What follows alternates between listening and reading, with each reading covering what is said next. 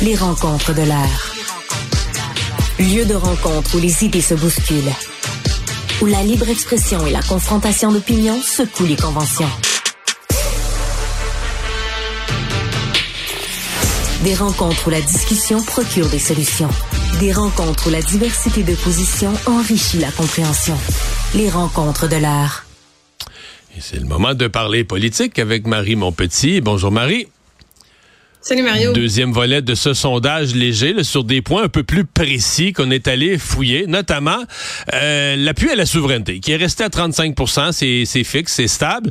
Mais ce qui devient intéressant, c'est quand on regarde le découpage de qui appuie la souveraineté selon le parti politique pour lequel il vote. Et là, on se rend compte que parmi ceux, dans la colonne de ceux qui votent pour le PQ, ben, il y en a le quart qui sont pas souverainistes, qui voteraient pas pour la souveraineté demain matin. Euh, qu'est-ce que ça te dit?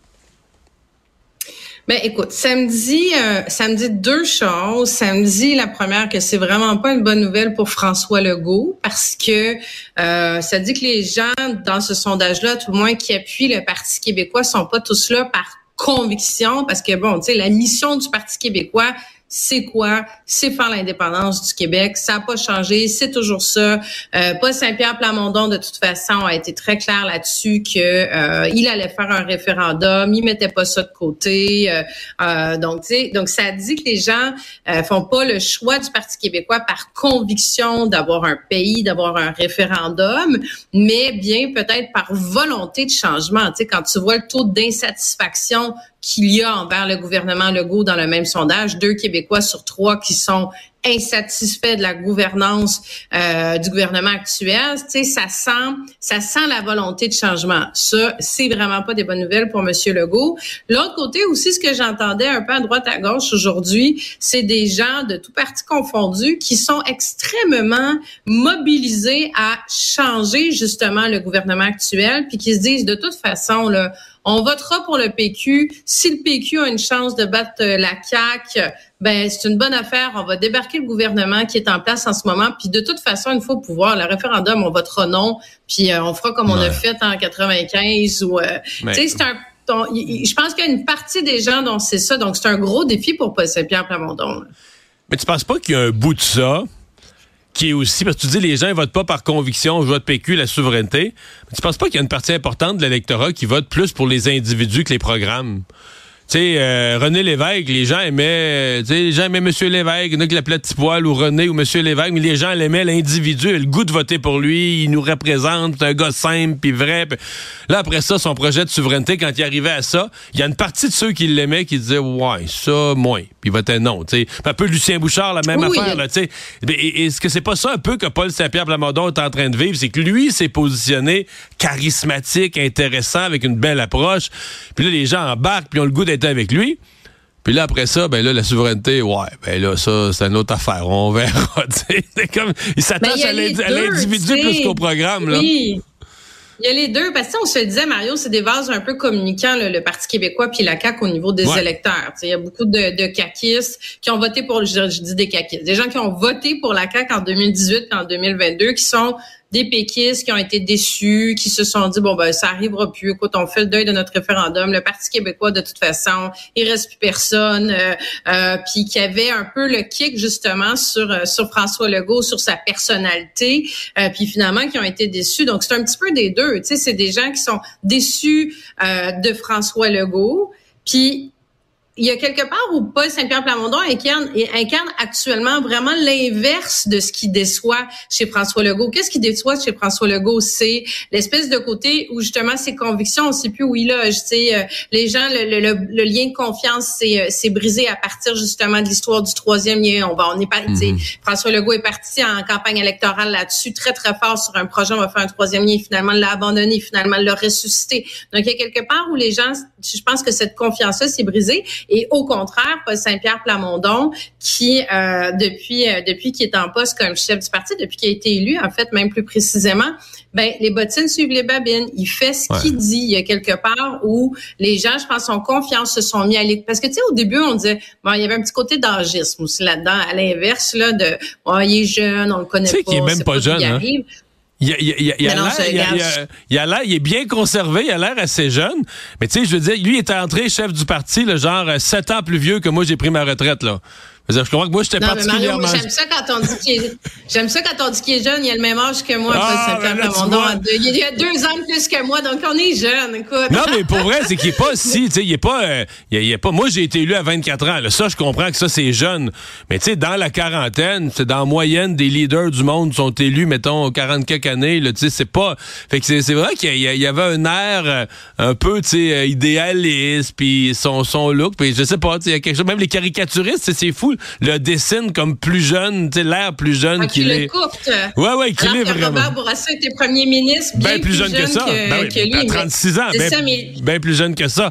Euh, celui qui est pas jeune, par exemple, mais qui est tout à coup fait bouger l'aiguille au Parti libéral, c'est Denis Coderre. Que se passe-t-il? Denis Coderre, écoute, mais là, il y a, j'ai tellement de choses à dire là-dessus. Là. Un, premièrement, écoute, euh, c'est c'est euh, c'est le c'est le seul là, qui fait bouger l'aiguille effectivement du Parti libéral, qui fait augmenter, qui, qui, pourrait y avoir des gains dans le sondage, c'est ça qui est mesuré, il pourrait y avoir des gains pour le Parti libéral du Québec avec euh, avec Denis Coderre. Donc déjà, c'est une petite leçon d'humilité pour certains députés du caucus libéral qui ont qui ont ri de lui la semaine dernière. Je pense que là, il peut remettre un peu de la monnaie de sa pièce en disant, ben écoutez, regardez, il y a des gens à qui ça plaît, hein, même si ça plaît pas aux députés euh, libéraux. Mais euh, bon, tu sais, Mario, on, on va pas s'emporter. Là. Je veux dire, en ce moment, il n'y en a pas de course à la chefferie. Restons calmes. Moi, si j'étais Monsieur Coder, je, en tout cas, je dirais restons calmes dans l'humilité. Puis je te ferai un commentaire sur sur ce qu'il a dit il y a quelques heures, justement, qui me fait un peu sourire. Mais la course à la chefferie, elle n'est pas commencée. Ça va être en 2000, 2025. Euh, il n'y a pas d'autres candidats. Ben, il n'y a pas de candidat. Même lui, il l'a pas confirmé. Mais bon, je pense que c'est un, un rendu là, c'est un secret de polichinelle. Donc, il y a beaucoup d'eau qui peut couler sous le pont. Mais tout à l'heure, tu sais, je lisais où il disait euh, moi, je peux, là, je le cite, il disait, moi, Denis Coderre, je peux incarner le renouveau au Parti libéral du Québec. là, il ben, faisait référence à ne pas faire de... Ouf, une grosse job, ben ça, là. me suis dit, bon... Ah, ben là, tu sais, Denis... L'expérience... Puis là, puis là, il tombe, il tombe dans le commentaire, puis moi, ça, j'achète pas ça, où il dit, faut pas faire d'âgisme. Moi, là, je n'associe pas l'âge jeune à tuer du renouveau ou l'âge, euh, tu as de l'expérience ou tu as, une certaine carrière ou tu as dépassé 50 ans. S'il ben avait, si avait passé sa vie, s'il avait passé sa vie dans le secteur des nouvelles technologies, jamais touché à la politique, puis qui disait j'ai le goût de m'offrir pour la politique, on, on, parlerait pas, on, parlerait pas de, de, on parlerait. On, pourrait vendre très cher. Ben oui, on parlerait de renouveau. Là, c'est qu'il a passé sa vie dans la politique, il a baigné dans toutes les sphères, il en a fait au fédéral.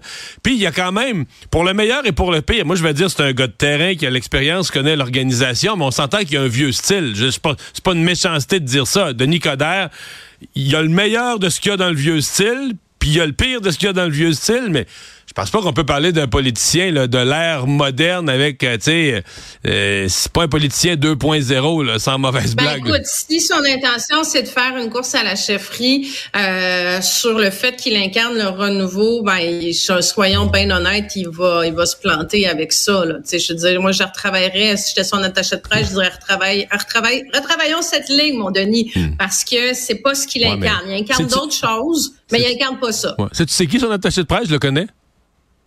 C'est Denis, non, dis-moi donc. C'est Denis Coderre. Puis son directeur, ah de, son, directeur de cabinet stratège en chef aussi, je le connais, c'est tu sais qui? Son directeur de campagne aussi. C'est Denis Coderre. D'accord. OK. Ben, écoute, on va te dire au Denis. Son coordonnateur, je voulais te parler de son hein. coordonnateur à la tournée des régions aussi. C'est Denis Coderre. C'est celui qui, qui, organise sa tournée à Drummondville. Hein? C'est Denis, je pense. OK, OK. Mais c'est ça. Donc là, je pense que peut-être qu'au cours de la journée, ce sondage-là, ce matin, euh, c'est ça. Hmm. Ça, ça, va y monter à la tête et ça, c'est le risque avec Denis parce que rappelle-toi, la campagne électorale de 2021 au municipal, il était parti bien en avance aussi, puis il a réussi à scraper sa, sa campagne électorale justement hmm. par des, des, euh, des commentaires, tu sais, à l'emporte-pièce avec un manque d'humilité, avec un manque d'écoute. Puis euh, ben c'est ça qui le guette encore malheureusement pour lui, je te corrige là-dessus parce qu'il y a aussi une éminence grise là, qui veille sur lui pour s'assurer qu'il ne pas la tête. Il s'appelle Denis Coderre. bon, euh, Marie, euh, bonne fin de journée. À demain. Toute une, toute une équipe, Mario. Toute ouais, une ouais, équipe. Ouais, ouais, ouais. À demain.